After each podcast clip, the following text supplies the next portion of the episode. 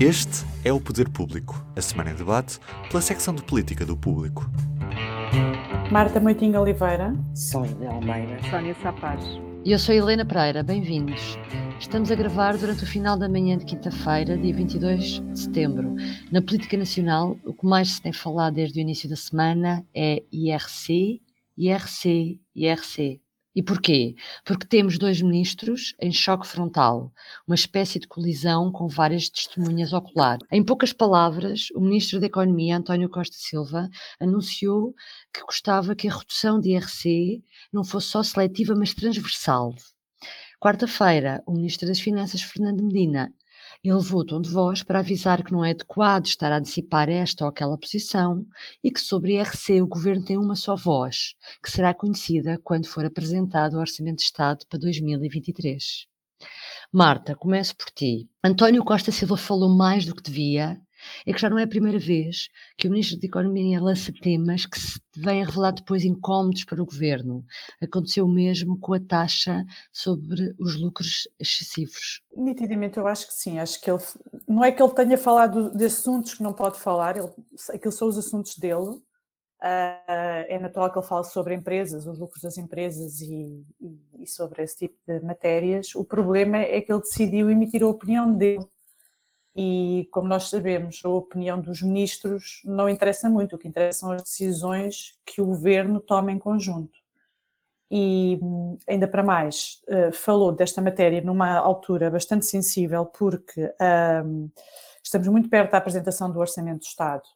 E é, é, um clássico dos governos, quanto mais perto estamos da apresentação do Orçamento do Estado, cada vez começarem a fechar-se mais sobre posições relativamente a matérias relacionadas com o Orçamento do Estado e esta é uma delas. Eh, eu acho que foi muito perceptível quando António Costa Silva falou pela primeira vez eh, dos lucros excessivos, que foi no Parlamento, logo no início de, deste governo, foi muito perceptível que ele tinha um problema de falta de habilidade política ou de sentido político do, do, da diferença entre ele ser um, um estratega do governo, um consultor que era o que ele era até à altura e que podia emitir a opinião dele, dar ideias, dar sugestões, e ser ministro parece assim visto fora, é que ele não percebeu bem a, a, posição dele. O que me leva a pensar que, tendo em conta que nós tivemos uma, uma remodelação há pouco tempo, que se calhar tinha sido bom aproveitar para remodelar este ministro junto com, com Marta Temido, porque de facto começa a ser um incómodo. E hoje aconteceu mais uma questão bastante delicada para ele, que é ter o próprio secretário de Estado da área da Economia a discordar dele. Ou seja, é alguém sobre a sua tutela. Exatamente. Da casa, alguém da casa. Eh, não sei bem qual deles os dois é que vai ter que sair, mas nitidamente eles os dois juntos ali é, é uma questão insustentável, não é? Porque eles os dois estão a palpitar sobre uma matéria. Primeiro, nenhum deles ia falar, segundo, vir um secretário de Estado falar por cima dele para dizer o contrário do que ele disse, é um bocado estranho isto. Portanto, uh, está ali um problema grave para resolver, de facto. São José, o programa do governo é claro quando defende apenas uma baixa seletiva do IRC, de modo a que, por exemplo, as empresas que não reinvistam lucros não tenham direito a essa baixa. Uh, portanto, o que o programa do governo diz é contraditório com aquilo que o Ministro da Economia defendeu. Como é que achas que isto vai acabar? António Costa precisa pôr ordem na mesa? Olha, eu não sei, não sei se é uma questão de pôr ordem na mesa eu percebo o que a Marta disse, já lá vai o tempo em que os ministros é que geriam ministérios e eles é que decidiam políticas. Nitidamente neste governo as políticas são as do governo e, e, e já se viu até o que é que as iniciativas pessoais um, com decisões que aparentemente estavam fechadas fez e, resultou no caso o que é que aconteceu a Pedro Nuno Santos a ser obrigado a desfazer o que a tinha recuar. feito, é? Uhum. a recuar. Agora, hum, eu admito até, que é óbvio que o ministro acha que pode dar a sua opinião, já não é a primeira vez, é possível que António Costa até ache graça hum, ao estilo do ministro, nitidamente ele ficou impressionado com ele ele já contou isso, não é? Publicamente. Quando o conheceu, não é? Não, conheceu numa entrevista de televisão e quis conhecê-lo pessoalmente. Pronto. E convidou para almoçar, fez uma uh, história, sim, sim. É. Um, Por acaso portanto... eu acho isso tão estranho, porque acho que o ministro pode ser espetacular e brilhante, mas não funciona bem a entrevista. Não tem um, um discurso muito redondo, diz sempre a mesma coisa. Sim, sim, sim, sim, pronto. Mas, mas, mas pronto, eu, é eu, eu, em relação a é isto, à parte. Em relação a isto, eu só quero, só quero um, lembrar uma coisa. Com o seu estilo peculiar e até um pouco antigo, que ele, que ele tem, que ele usa, aliás, o tipo de intervenções dele, às vezes faz-me lembrar Sousa Franco quando foi ministro de, de, António Guterres. Já há muitos anos, exatamente. Há muitos anos, e que acabou por cair precisamente pela sua individualidade. Mas eu lembro que o Ministro da Economia, como disse a Marta, na discussão do programa do governo, admitiu a taxa dos lucros excessivos. E é muito engraçado que ele foi obrigado a engolir a gravata, foi obrigado a dizer que já não defendia. O primeiro-ministro era contra. Fernando Medina foi contra. Ministro das Finanças, toda a gente foi contra. E agora António Costa já é a favor e já vai no, no Conselho Europeu, Conselho de Ministros, eh, de Primeiros Ministros Europeu, que irá discutir o tema. António Costa vai apoiar e vai aplicar a taxa. Como eu disse a semana passada, Costa fará o que a Europa, eu lembro-me, o que a Europa quiser, não é? Isso não é. quer dizer que ele defenda a taxa, São José. Pronto, está bem, mas eu Sim. acho muito engraçado, porque António Costa Silva, que é o Ministro da Economia, que é assim uma espécie de visionário, de, de, de indivíduo que pensa e que expressa a sua opinião e que lança ideias, que os outros todos estão contra, e depois vêm a ser obrigados pela realidade a fazer o que ele defendeu em primeiro lugar. Eu acho isto bastante engraçado. E vamos ver como é que acaba esta questão do IRC. Se bem que aqui haja uma questão de fundo. O programa do governo diz uma coisa. Pois, que é exatamente o contrário. E o governo Aliás, tem que respeitar o seu programa do governo. E, e o anterior ministro, nós falámos com o Pedro Cisa Vieira, sim, não é? Sim, sim, e... ele, ele lembra isso, não é? Exatamente. Portanto, se calhar aqui não é tão fácil que a posição do Ministro da Economia vença, um, porque provavelmente não vai ter a ajuda europeia a concordar com a sua primeira posição. Ah, e temos um programa de governo que partilha a atuação do governo, não é? O orçamento tem que obedecer ao programa de governo. Eu acho que isto também mostra um bocadinho que tu há pouco dizias já lá vai o tempo em que os ministros geriam ministérios e eu, eu diria já lá vai o tempo em que os governos uh, governavam sozinhos os países, porque o que isto demonstra é que muito do que se passa em cada país Claro. O, o, o, que se passa em cada país vem cada vez mais da União mais Europeia. Claro. E mesmo que um governo defenda ao contrário, mesmo que um governo tenha isso no seu cumprir. programa. Oh, oh, oh, Sónia, tu lembras-te, e vocês lembram-se, o primeiro orçamento de Estado de governos de António Costa orçamento de 2016, feito por Mário Centeno, chegou a Bruxelas e teve que ser alterado. Pois, é isso, é o que é teve demonstrativo. Que ser alterado, por causa de... E é aí que o, o governo adota o discurso das contas certas, porque é o que a Europa lhe exigia, não é? Sim, e depois Como a Europa... antes o Passos Coelho, não, pronto. Uh, portanto, um, estas coisas são todas muito engraçadas, mas depois vamos ver o que ficar decidido e for anunciado e defendido pela Presidente da Comissão Europeia e depois acolhido e seguido pelo Conselho, Conselho de, de, de, de, Governos Europeus, não é? Com, com, com, com, o Conselho Europeu, eh, vamos ver, porque será é isso que no fim é aplicado cá. Uhum. Sónia, mas não é só entre os ministros que tem havido dissonâncias nos últimos dias. Também tem havido críticas e algum mal-estar por parte do grupo parlamentar do PS relativamente a medidas do governo, ou não? Sobretudo, especialmente nestes dois temas que, que nós estivemos a falar um, um bocadinho antes. É verdade.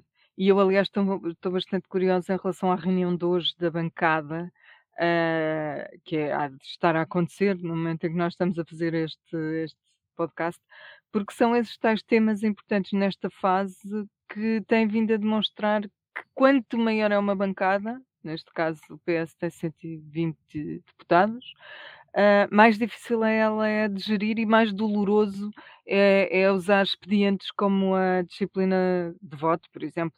Eu, e eu digo isto, mas na realidade sei perfeitamente que nem todos os deputados do mesmo partido uh, pensam da mesma forma ou são obrigados a pensar da mesma forma. Mas, enfim, o, que eu queria registrar é que esses tais dois temas, as duas questões que têm inflamado a relação do Ministro da Economia com os seus pares, um, também tem gerado, de facto, divergências no Parlamento. Uma delas foi justamente a taxa de, sobre os lucros excessivos.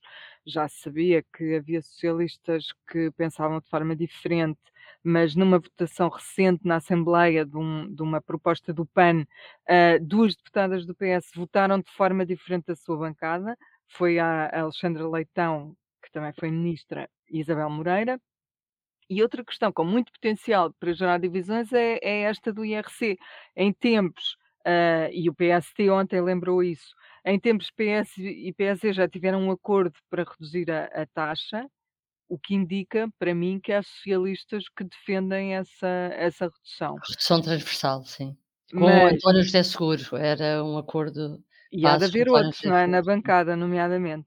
Portanto, mas o Ministro das Finanças, o Secretário de Estado dos Assuntos Fiscais e, e, e outros. Euri, não... Desculpa, deixa-me só dizer uma coisa. Eurico Brilhante Dias, que hoje é o líder parlamentar, na altura era a favor desse acordo, Pronto. porque ele fazia parte da equipa de António José Seguro, por exemplo. Portanto, esses indícios, há indícios de que de facto. Um, não, não estarão todos de acordo. Vamos lá, vamos lá ver uh, no que dá. Eu posso eu acho que há aqui matéria para haver eh, dossiês quentes e, e achei curiosa nesse aspecto foi a entrevista que o Jerónimo de Sousa dá hoje ao público e à Renascença, eh, eh, em que ele, ele se refere à tendência histórica do PS para a implosão e acaba a concluir que não acredita que a legislatura vá chegar ao fim, mesmo com maioria absoluta, por causa do próprio PS. Eu achei isso muito engraçado, juntando isto tudo, ainda mais engraçado, acho.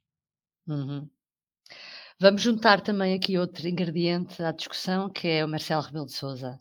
O presidente tem pedido mais prudência, uh, já convocou, os, já anunciou que vai convocar os partidos e também já marcou um Conselho de Estado para discutir as perspectivas económicas, que a seu ver são sombrias. Marta, como é que viste as recentes intervenções de Marcelo acerca desta questão e uh, as intervenções é que, no fundo, uh, o Presidente pede ao Governo mais realismo e que fale verdade às pessoas? Eu acho que ele mudou de personalidade. Então. Ele, há pouco tempo, explicou-nos que o papel dele era ser pica-balões. E o que e ele agora? fez neste caso foi encher o balão. Foi pôr em cima da mesa uma questão difícil para o governo e que fez com que todos os jornalistas andassem atrás do governo a tentar, de alguma forma, antecipar o tal cenário uh, sombrio que, a que Marcelo de Sousa se refere.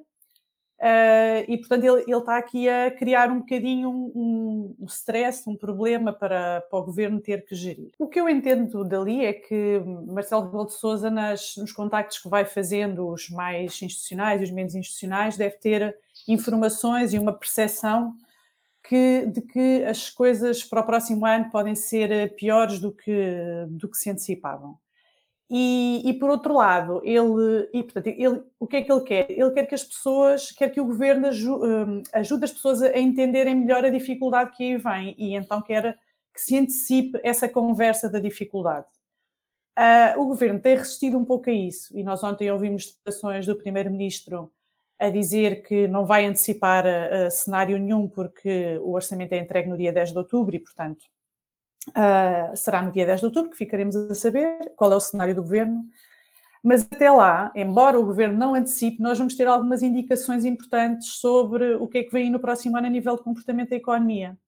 Porque, nomeadamente, hoje, portanto, daqui a umas horas, face à hora que nós estamos a gravar, vai ser conhecido a atualização do cenário macroeconómico do Conselho das Finanças Públicas que é bastante importante nisto porque tem que, não só pela sua credibilidade, mas porque tem que emitir um parecer sobre o cenário macroeconómico que o governo depois incluir no orçamento.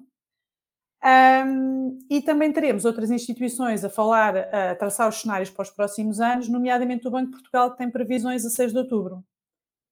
E portanto, deixa-me só antes de 10 de acrescentar, outubro. Marta, ontem Hum. também o Ministro das Finanças, Fernando Medina, quando faz aquela quando manda aquele recado ao ao colega do governo, ele nessa altura também diz: "Atenção que para o próximo ano o crescimento económico vai desacelerar no país". Ele não fala ainda em números, mas no meio daquela forma já ele já vai ele fez esse alerta, exatamente. Pronto, ele de certa forma já já responde um bocado ao desafio que que Marcelo lança, sendo que eu acho que Costa resiste um pouco mais, porque embora ontem António Costa tenha sido tenha chutado para dia 10 de outubro, tenha sido muito cauteloso a dizer: "Estamos a ver como é que acontece nos parceiros, ah, portanto, quem compra produtos a Portugal se vai continuar a comprar, que é para ver como é que evoluem as nossas exportações". A Alemanha vai já admite uma recessão para o próximo ano e, portanto, o motor da economia europeia a a fazer a ter uma recessão no próximo ano, nós não escapamos. A Alemanha é o nosso segundo maior comprador de produtos, portanto não não vai dar, obviamente. Hum, e mas depois há há frases, António Costa é um bocadinho resiste sempre a a para passar para o lado do pessimista, porque, ah, eu estive a ouvir as declarações dele ontem e há uma frase dele em que diz: "Ok, pronto, nós vamos estar atentos a ver o que é que se passa aqui, o cenário será conhecido no dia 10 de outubro, mas nas previsões da Comissão Europeia, que são conhecidas até agora, nós somos o país que cresce mais da União Europeia". Ele consegue arranjar sempre forma de pôr ali uma dose de otimismo, que às vezes pode parecer um pouco estranha, quando tu vês o Presidente da República a pedir realismo e a pedir mostra-nos os cenários sombrios que aí vêm, a marcar reuniões que obviamente são ah, regulares, ele tem habitualmente reuniões com o Conselho de Estado, com os partidos, mas a dizer que os assuntos são estes, e, e depois ainda vês o Primeiro-Ministro a dizer isto. Há aqui uma resistência da parte de facto de António Costa para dar a Marcelo o que quer, mas pronto, Marcelo tem que fazer o papel dele, até porque num governo de maioria absoluta sobra um bocado este papel para o, para o Presidente, que é de andar a fiscalizar e vigiar o governo de certa forma, não é? Ah, Uhum. pronto, vamos ter que esperar para 10 de outubro, pelos vistos. Uhum, vamos ver até lá. Por, por último, e como ficou prometido na semana passada, vamos voltar àquele tema que é a direção executiva do Serviço Nacional de Saúde. Uh, achávamos que já estaria totalmente resolvido exatamente. Está um bocadinho, mas não está tudo. Ah, isto são vários episódios. É um folhetim, é um folhetim. O folhetim desta semana São José é o governo convidou Fernando Araújo, o, o diretor do Hospital de São João do Porto, para CEO do SNS. Este pôs várias condições para aceitar o cargo. Ainda não temos a certeza, não é? Que aceitou. Mas o que é que achas desta escolha? Olha, primeiro, o cargo é diretor executivo. O Serviço Sim, Nacional de Saúde não é uma empresa, é português. CEO do E na lei, SNS, e a lei, e na lei, na lei, o nome do cargo é diretor executivo. Às vezes há uns facilitismos na Ainda temos de linguagem. ver a lei para ver se eles não mudaram a Sim, lei. não, mas é, pronto, mas é, mas é diretor executivo, parece. Bom, eu acho que isto é das tais novelas bastante eh, evitáveis, não é? Eh, pronto, nós somos jornalistas, queremos antecipar notícias e, e os jornalistas anteciparam o nome.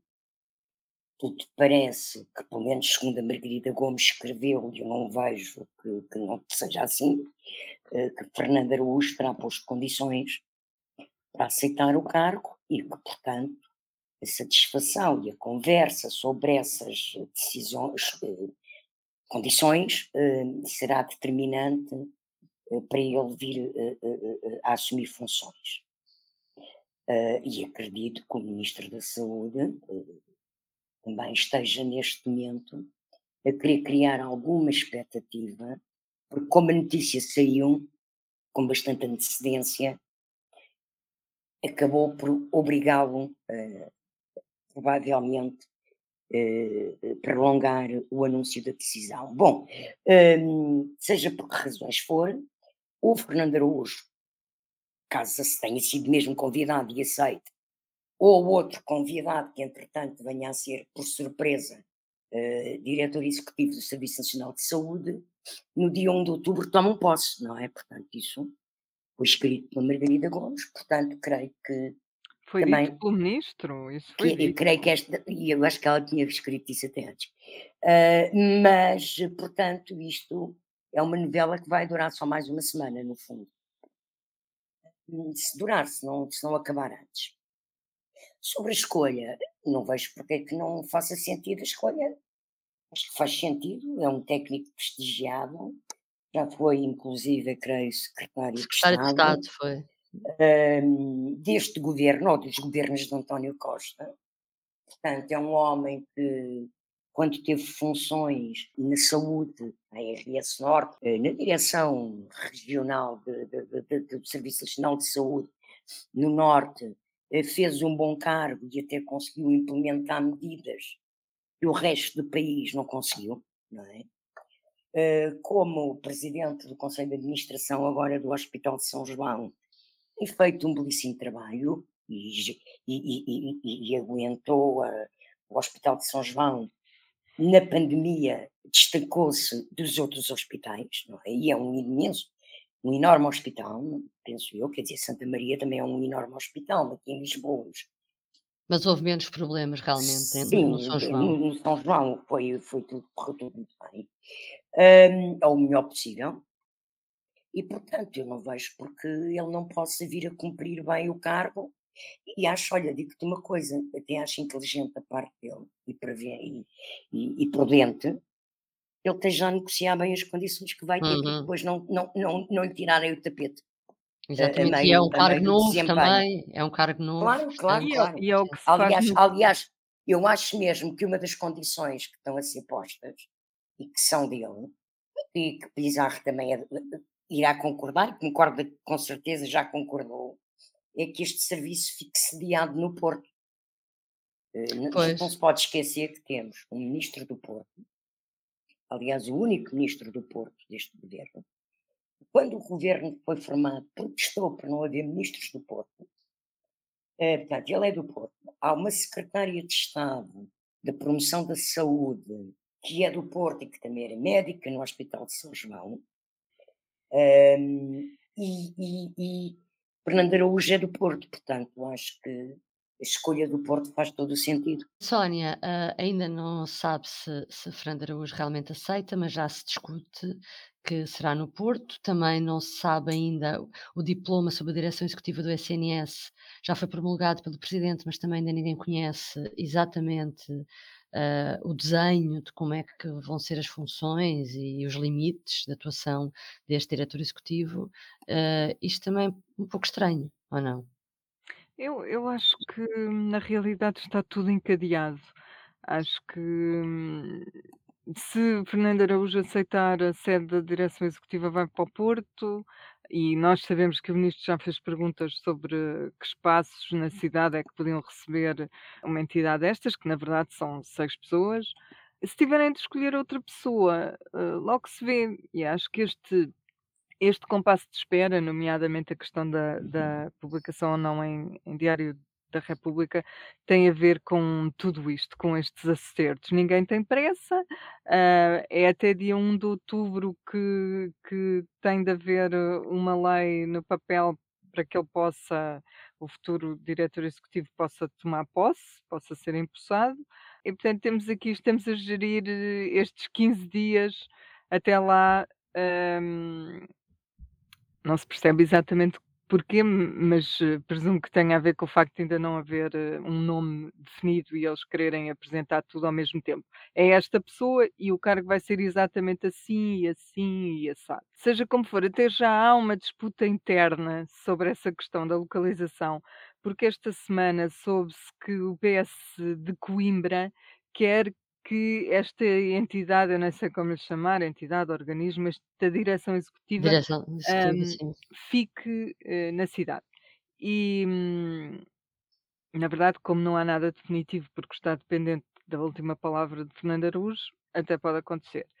E eu acho que o governo ainda não foi taxativo por causa disso e porque tem medo de criar um problema como criou quando foi o caso de anunciar a mudança do IFARMED para o Porto ou do Laboratório uh, Nacional de Investigação Veterinária, que foram sempre foram anunciados, mas nunca chegaram a ir para lá. O caso do IFARMED foi inacreditável. E acaba, acabou por ser uma vergonha nacional e uma, e, uh, sobretudo um governo que, que defende tanto a descentralização, ou, ou diz defender.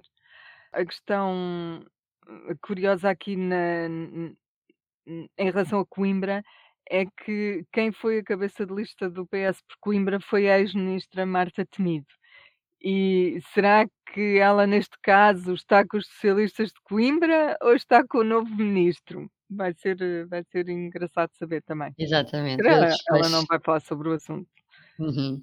Bom, vamos fechar com o público notório. Marta, ah, o que é que escolheste esta semana? Escolhi uma frase de António Costa de ontem, em que ele, ele estava na Assembleia Geral da ONU, ah, foi questionado pelos jornalistas sobre estas questões todas da atualidade que nós aqui acabámos de falar, e sobre esta questão das previsões que o Presidente da República pede que sejam antecipadas, ele acaba por dizer aos jornalistas que os jornalistas eh, sofrem de ansiedade, têm, tá- têm muita ansiedade porque querem sempre saber coisas do dia a seguir e do, da semana a seguir e até do mês a seguir.